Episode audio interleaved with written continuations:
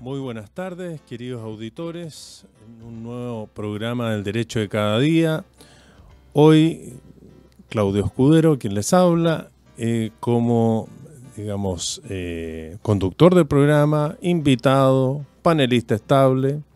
Hoy día estamos como circo pobre, pero la verdad es que como eh, medida y para contribuir y colaborar con el aislamiento social, hemos decidido que solo uno de, los abogados eh, realice el programa. Así que hoy día me ha correspondido a mí. Bueno, y dentro de ese mismo contexto, eh, el programa de hoy lo vamos a enfocar al coronavirus, al COVID, ya una pandemia a nivel mundial, con miles de casos ya detectados, desgraciadamente buen número de fallecidos, y tanto en nuestro país como en el exterior, eh, esta, esta pandemia implica desafíos y, dentro de esos desafíos está eh, el ámbito laboral. Cómo enfrentar en el ámbito laboral esta pandemia, los derechos y las obligaciones que tiene tanto empleador como trabajador para enfrentar el día a día que estamos viviendo y que también requiere de ciertos esfuerzos, de ciertos sacrificios, de cierta comprensión, de cierta empatía por parte de los actores que participan en ella. Entonces, esa es nuestra introducción. Ahora vamos a ir a una breve intermedio musical y después volvemos de lleno con el tratamiento de este tema. Bueno amigos, estamos de regreso para dar inicio al tratamiento de este tema fondo los efectos del coronavirus dentro de la relación laboral. Debemos recordar que este programa es patrocinado por el estudio jurídico Sepúlveda Escudero y Compañía Limitada. Eh, mayores consultas o requerimientos, dudas que ustedes tengan, nos escriben a nuestra página web www.sepulvedayescudero.cl. Bueno, y dentro del contexto que estamos hablando, lo primero yo llamo tanto a trabajadores y a empleadores a tener conciencia de la situación que estamos viviendo. El país no es ajeno a esta pandemia, las fronteras no son suficientes para contenerlas y ella se ha transmitido a, a, toda nuestra comunidad y a todo nuestro país. Y al respecto, la conciencia es importante desde el punto de vista del trabajador porque él debe, en primer lugar, velar por su autocuidado, adoptar las medidas de salubridad sanitarias que la autoridad ha dispuesto y de esa manera disminuye las posibilidades de ser contagiado y también solidariamente disminuye las posibilidades de que él contagie a sus compañeros de trabajo. Desde el punto de vista del empleador, este también tiene que tomar conciencia y en primer lugar debe velar eh, por la salud y por la seguridad de sus trabajadores. Debe velar porque el ambiente de trabajo, el lugar de trabajo, esté debidamente sanitizado, eh, informar a sus trabajadores de las medidas dispuestas por la autoridad para de alguna manera controlar esta pandemia. Y, además, en caso de ser necesario, para aquellos trabajadores que lo requieran, entregarles eh, los implementos eh, necesarios, los implementos, los guantes, mascarillas, etcétera, eh, para evitar el contagio de esta enfermedad, de este virus.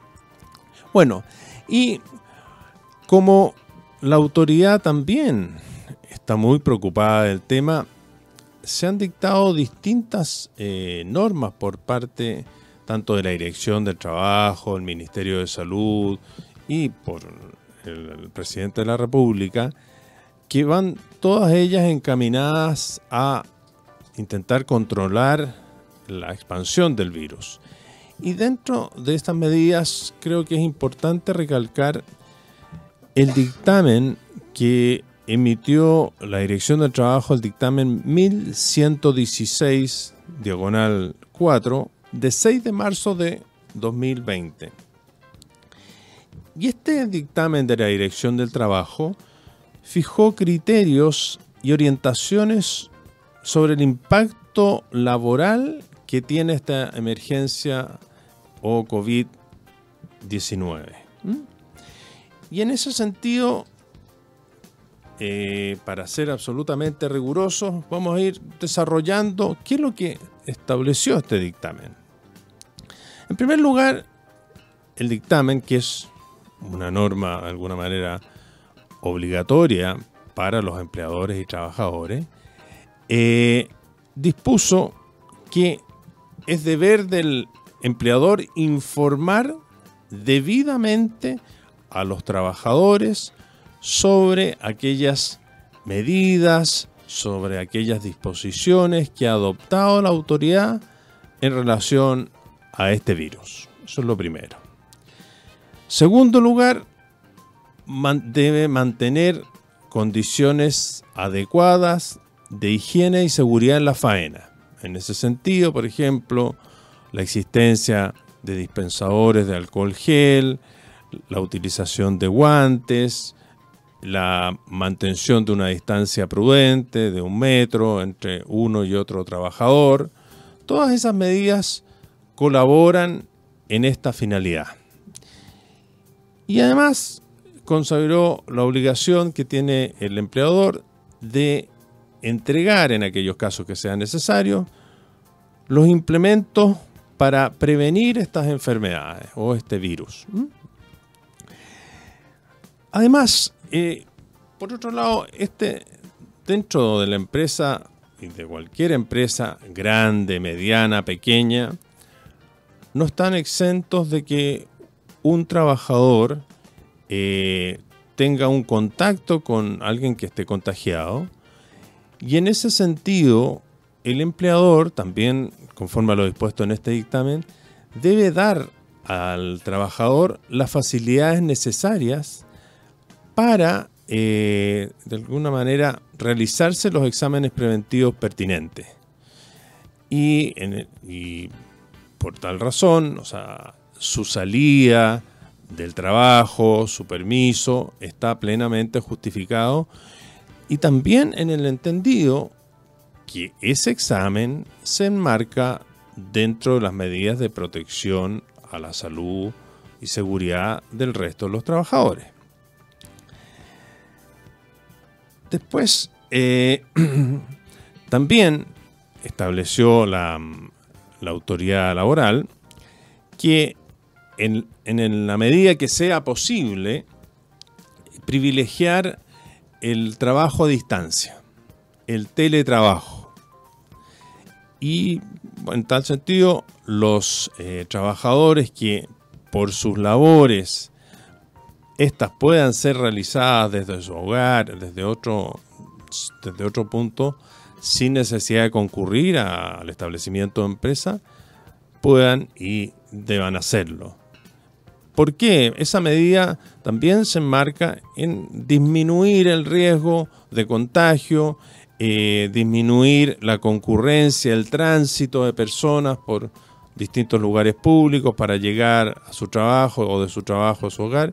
Y eso de alguna manera incide en eh, que se eh, extienda el, virus. Ahora, hay un aspecto muy importante que fijó este dictamen y que de alguna manera recoge eh, el, criterio que estableció el Ministerio de Salud en un decreto que dictó ahora en enero de este año y dice relación con la, con la vigilancia de las personas que han estado en contacto con contagiados. Y se entiende por contacto el hecho que una persona haya compartido el hogar, haya viajado en un mismo medio de transporte o compartido un mismo recinto con un paciente afectado por virus COVID-19. Entonces, las personas que están en esta situación eh, tienen una especial protección. Y en ese sentido, eh, quien, está, quien ha estado en contacto con una persona contagiada, obviamente tiene el derecho y a su vez la obligación de mantenerse aislado y su ausencia eh, laboral en esa eventualidad, en ese caso, se encuentra plenamente justificada. Y eh, por otro lado, también precisó este dictamen que hay que determinar cuál es el origen del contagio para ver quién se hace cargo de las prestaciones previsionales y remuneracionales de los trabajadores. Y en este sentido precisó que si el origen del contagio, o sea, el punto donde el cual se contagió el trabajador es eh, su trabajo, o dice relación con la relación laboral, en este caso eh, operaría la ley de enfermedades profesionales y accidentes, que es la ley 16.744, y las prestaciones médicas y remuneracionales corresponderían a las entidades asociadas a este seguro de accidentes y enfermedades profesionales. Por el contrario, dice el dictamen, si el origen del contacto o el origen del contagio obedece a causas ajenas al trabajo, por ejemplo, en un paseo, en sus vacaciones, con motivo de otras actividades ajenas al trabajo, en ese caso, quienes deberían eh, cubrir todas sus, eh, digamos, obligaciones remuneracionales y previsionales sería la ISAPRE o FONASA, dependiendo a cuál de las dos esté afiliado. Y obviamente y esto es un aspecto importante. Cuando se detecta eh, la presencia del COVID-19 en un trabajador, hasta el momento la única, eh, el único documento que le permite a él gozar de todos los beneficios que establece la ley laboral en su favor es una licencia médica. Es la licencia médica la que eh, garantiza al trabajador el poder eh, disfrutar de, su descanso médico y además seguir gozando de sus remuneraciones y de su previsión. Me han preguntado y en ese sentido no existe eh, mayores antecedentes si un certificado médico podría suplir esta licencia hasta el momento la autoridad ha sido estricta al establecer como único medio para acreditar la presencia de la enfermedad la licencia médica. El certificado médico no, no cuenta hoy día con el respaldo legal y de la autoridad para servir como, eh, digamos, documento que acredite la existencia de la enfermedad. También eh, tenemos otro caso que, lo contempla este dictamen, es el caso de la licencia preventiva. Es aquella persona que sin haber eh, sido diagnosticado con el COVID-19, ha estado en contacto con personas que sí están contagiadas. Y en ese sentido, la licencia preventiva, esa que dura 15 días, digamos, eh, también es justificada y también da derecho a que el trabajador goce de todas sus eh, remuneraciones y de sus eh, prestaciones previsionales. esta licencia preventiva, obviamente, al igual que en el caso del anterior, es causal justificada de ausencia laboral, de manera que no podría significar eh, ninguna afectación a los derechos del trabajador. Eh, entonces, la situación, en definitiva, la situación de contacto del trabajador constituye una causal justificada de ausencia laboral. Y aquí, finalmente, el, dictamen precisa que ninguna de las medidas que adopte el empleador en relación a esta pandemia, que puede afectar a sus trabajadores, puede vulnerar los derechos laborales de estos y tampoco poner en riesgo la estabilidad laboral.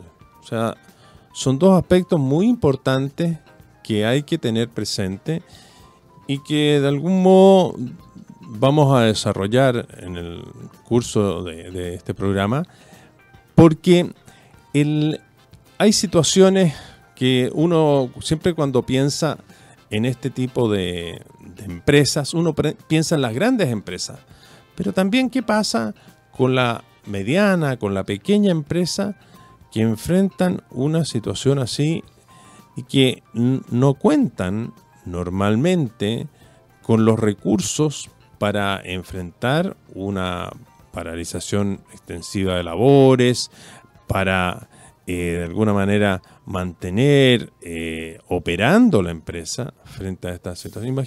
imaginemos, por ejemplo, el comercio. El comercio detallista, el, comercio menor, el mediano o el pequeño comerciante, que, salvo que sea una empresa familiar, no está en condiciones de eh, mantener estas eh, funcionando y operando y remunerando a sus trabajadores en una situación de cierre de establecimientos comerciales o de menor, mucho menor afluencia de público a sus, eh, a, esos lugares. Entonces, ese es un aspecto que también vamos a, tratar, pero dentro de todo este escenario que se nos ve de alguna manera preocupante, quiero entregarles también una, una pildorita de, de, buenas noticias y a partir del, del, ¿cómo se llama?, primero de marzo de este año, eh, se aumentó el ingreso mínimo remuneracional. Y hoy día eh, el ingreso mínimo remuneracional es de 320.500 pesos. Y esa es una buena noticia para nuestros trabajadores. Obviamente ese ingreso mínimo remuneracional es bruto. Y también acuérdense que se está discutiendo en el Congreso un ingreso mínimo garantizado de 301 mil pesos líquidos. Pero eso aún no es ley, está en discusión aún. Así que eh, no sé si estamos en eh, máster, estamos próximos a, un alto comercial. Ah, perfecto. Ah, perfecto. No, me dice que no, que no estamos. Me corrige el, el máster.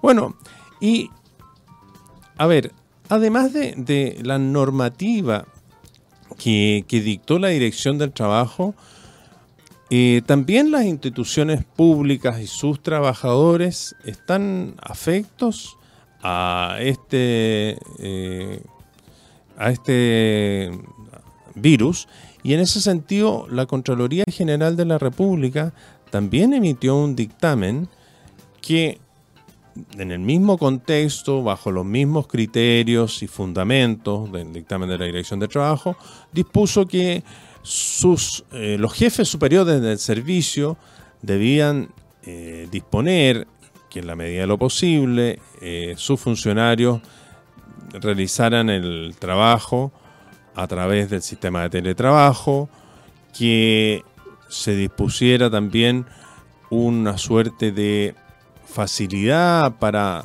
que sus trabajadores, sus funcionarios públicos, no transitaran todos a la vez, entonces establecer horarios eh, de alguna manera disgregados para que, eh, o, turnos, de manera que los eh, trabajadores no transitaran en los horarios de mayor afluencia de público y así adelantando o retrasando los horarios de ingreso y de salida de sus funcionarios. Y muchos, muchas instituciones públicas, muchos servicios públicos han adoptado esta medida.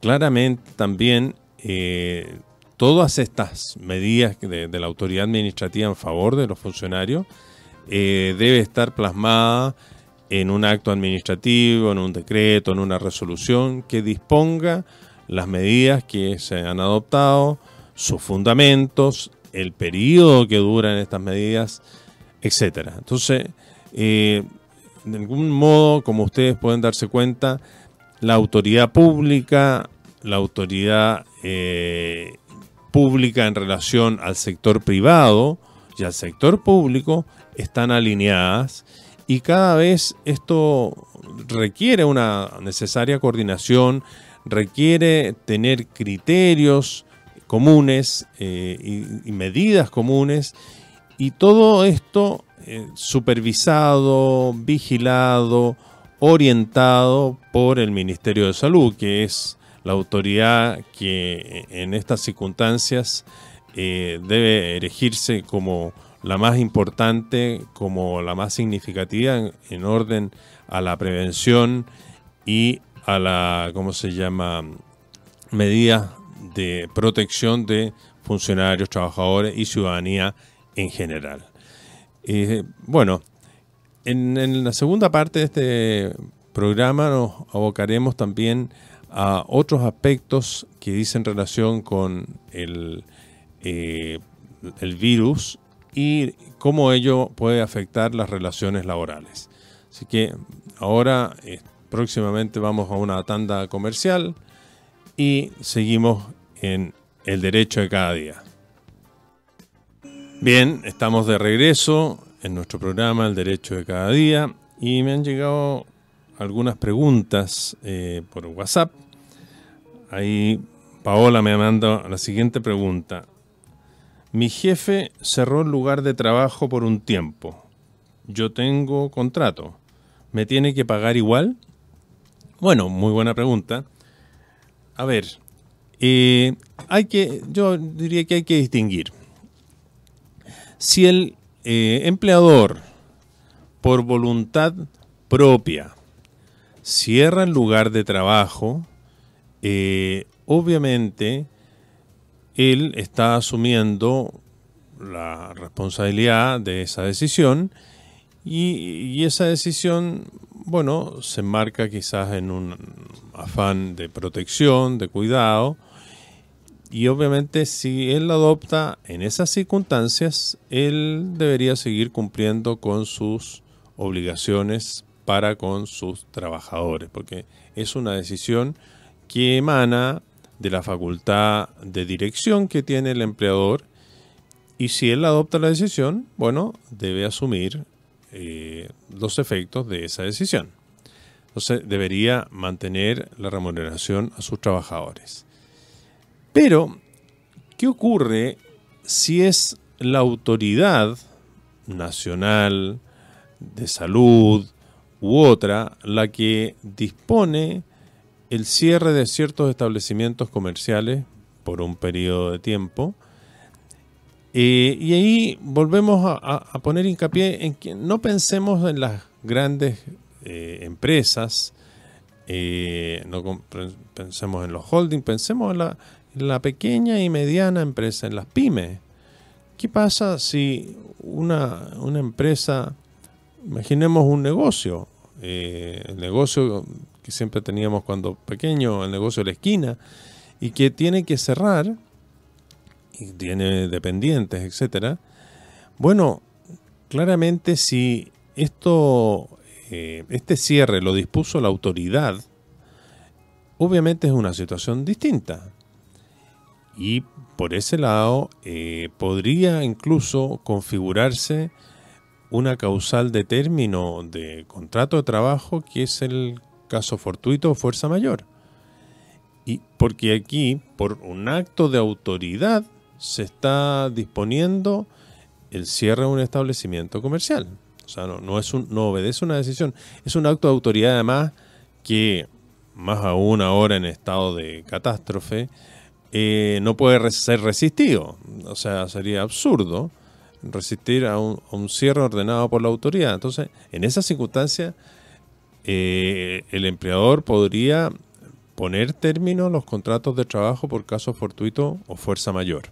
Dando respuesta a tu pregunta, Paola. También tengo, Alejandro me mandó la siguiente pregunta. Mi empleador me dijo que no fuera a trabajar por 15 días y que me lo tomara como vacaciones adelantadas. ¿Puede hacerlo? bueno, a ver, aquí eh, debemos ser eh, de algún modo conscientes y, y, también solidarios. El hecho, no, no debemos confundir las circunstancias que eh, dan origen a un descanso, eh, o de las, de las circunstancias que dan origen a una suerte de cuarentena. El feriado legal que tienen todos los trabajadores tiene por objeto su descanso anual, pero en circunstancias normales, vale decir, en circunstancias que ellos puedan disfrutar junto a sus familias del descanso, ya sea saliendo de su lugar habitual de, residencia hacia otros lugares o cambiando sus actividades, etcétera, pero desarrollando una vida normal. Y por otro lado, tenemos el descanso, entre comillas, más bien el aislamiento, que podría disponer ya sea el empleador eh, o la autoridad obligatoriamente. Y en ese caso, a mi juicio, no, no se dan las condiciones para asimilarlo a un feriado.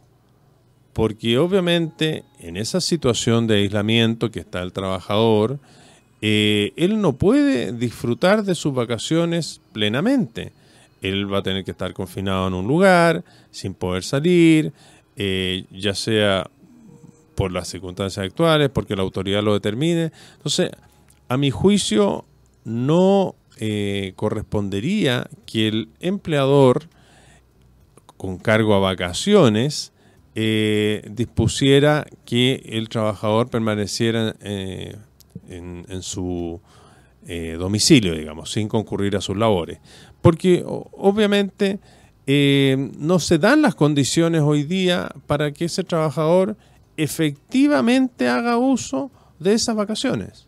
Entonces, no, no, no, no comparto ese criterio y ojalá los empleadores eh, tengan conciencia de ello y no adopten medidas como la que pregunta nuestro amigo. Así que esa sería la, la respuesta. Tengo aquí también otra pregunta que me hace Mario. Mi empleador me está obligando a ir al trabajo y yo no quiero, no quiero ir. ¿Lo puedo hacer? A ver, eh, convengamos algo. Aquí yo creo que la razón es el mejor fundamento para dar respuesta a diversas situaciones que se pueden plantear.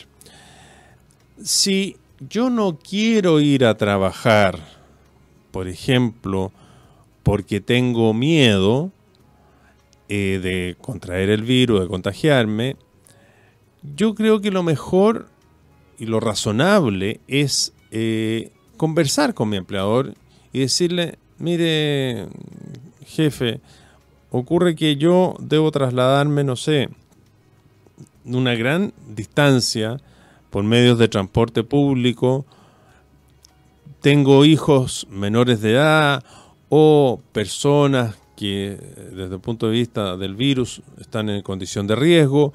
Entonces, no puedo exponerme yo a contagiarme porque los contagio a ellos. Y en ese sentido, cuando, cuando las cosas se plantean razonablemente, yo creo que siempre se puede encontrar una buena salida. Y en ese sentido yo planteo a los empleadores que hagan un levantamiento de sus trabajadores, de la situación de hogar que ellos tienen, de si ellos son personas de riesgo o viven con personas de riesgo desde el punto de vista del contagio, de manera de tener eh, un, un trato preferente para ellos y darle las facilidades para desempeñar su labor. Por ejemplo, si es una persona, no sé, que eh, trabaja en supermercado y es mayor de 60 años o padece de diabetes, hipertensión arterial, etc. Hoy día muchos supermercados eh, dispusieron, a mi juicio acertadamente, que esas personas no concurran a sus lugares de trabajo por el riesgo mayor que ellos enfrentan de ser contagiados y por el riesgo de que en caso de ser contagiado eh, su salud se ve severamente expuesta, no así se espera con otras personas que no tengan esa condición. Entonces, yo creo que aquí la razonabilidad de las partes es la que está llamada a buscar las soluciones que en cada caso proceda. También otra posibilidad sería flexibilizar el horario laboral y retrasar el ingreso y adelantar la salida del trabajo de manera que esa persona tenga menos posibilidades de contagio por no eh, confluir con la, mayoría de la gente en su traslado eh, diario, digamos. Entonces, esas son situaciones que hay que, que hay que ir manejando y sobre la base de la comprensión, de la razón y de entender que aquí una medida que protege a uno, no solo lo protege a él, lo protege a su entorno familiar y protege a su comunidad y protege a todos. Entonces, siempre cuando, cuando trabajador o empleador eh, dispongan estas medidas, bueno, piensen también en el otro, piensen en, nuestro país, que requiere de, de esos gestos solidarios, de cuidado, de razonabilidad, etcétera, para enfrentar y superar esta crisis que nos afecta a todos y que de algún modo eh, debemos todos poner nuestro granito de arena. Tengo también otra eh, pregunta, dice, eh, ¿cómo, ah, de algún modo, ¿Cómo puedo, pero eso de alguna manera la habíamos respondido, cómo puedo acreditar que estoy en una situación de contacto?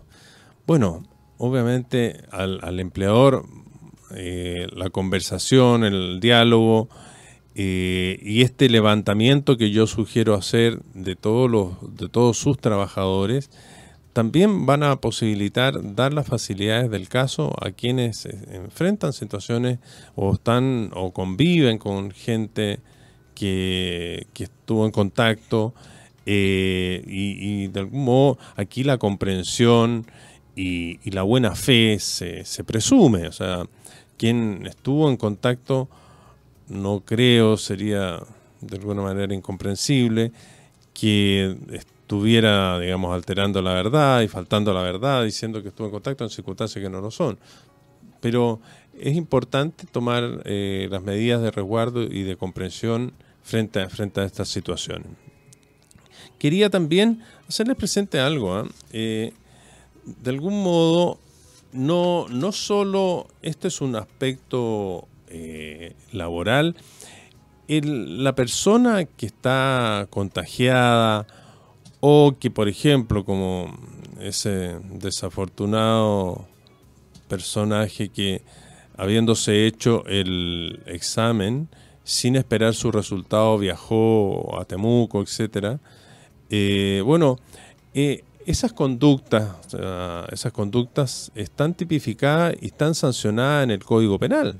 Entonces, el artículo 318 del Código Penal, y se los voy a leer para que les quede absolutamente claro, el que pusiera en peligro la salud pública, por infracción de las reglas higiénicas o de salubridad debidamente publicadas por la autoridad en tiempo de catástrofe, como lo que estamos, en estado de catástrofe estamos, epidemia o contagio, será penado con presidio menor en su grado mínimo o multa de 6 a 20 UTM.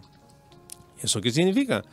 Que este, esas personas que están eh, contagiadas o que son personas en riesgo, que, cuyo contagio está siendo evaluado, eh, pueden ser eh, condenadas desde a una pena que va de 61 días, 540 días, y a una multa que va hasta el millón de pesos. Entonces, pero más allá de esta condena penal, de esta sanción económica, porque es una u otra, yo creo que por ahora, yo creo que los jueces se van a inclinar por una sanción económica, pero más allá de esa sanción, esa condena penal, eh, es la condena social la que nos debe, y la conciencia social, la que nos debe llevar evitar esas situaciones y guardar estricto aislamiento en caso de haber eh, o tener indicios de haber, haber sido contagiado con el virus. Entonces, lo, contrario es una irresponsabilidad y, quienes tenemos la posibilidad de, de comunicarnos con, a través de la radio, tenemos el deber de decir que eso es una irresponsabilidad enorme y que Hoy eh, cada uno tiene que tomar las medidas y, ser extremadamente solidario con el otro. No podemos, así como quienes acaparan los alimentos, los elementos de, para la higiene personal, etcétera. No, eso no, no procede. O sea, pensemos en nosotros y en el otro. Pensemos en lo que nosotros necesitamos y en lo que el otro necesita. Y sobre esa base vamos a poder salir de, este, de este virus. De ninguna otra manera. Bueno, eh, estamos llegando al término de nuestro programa.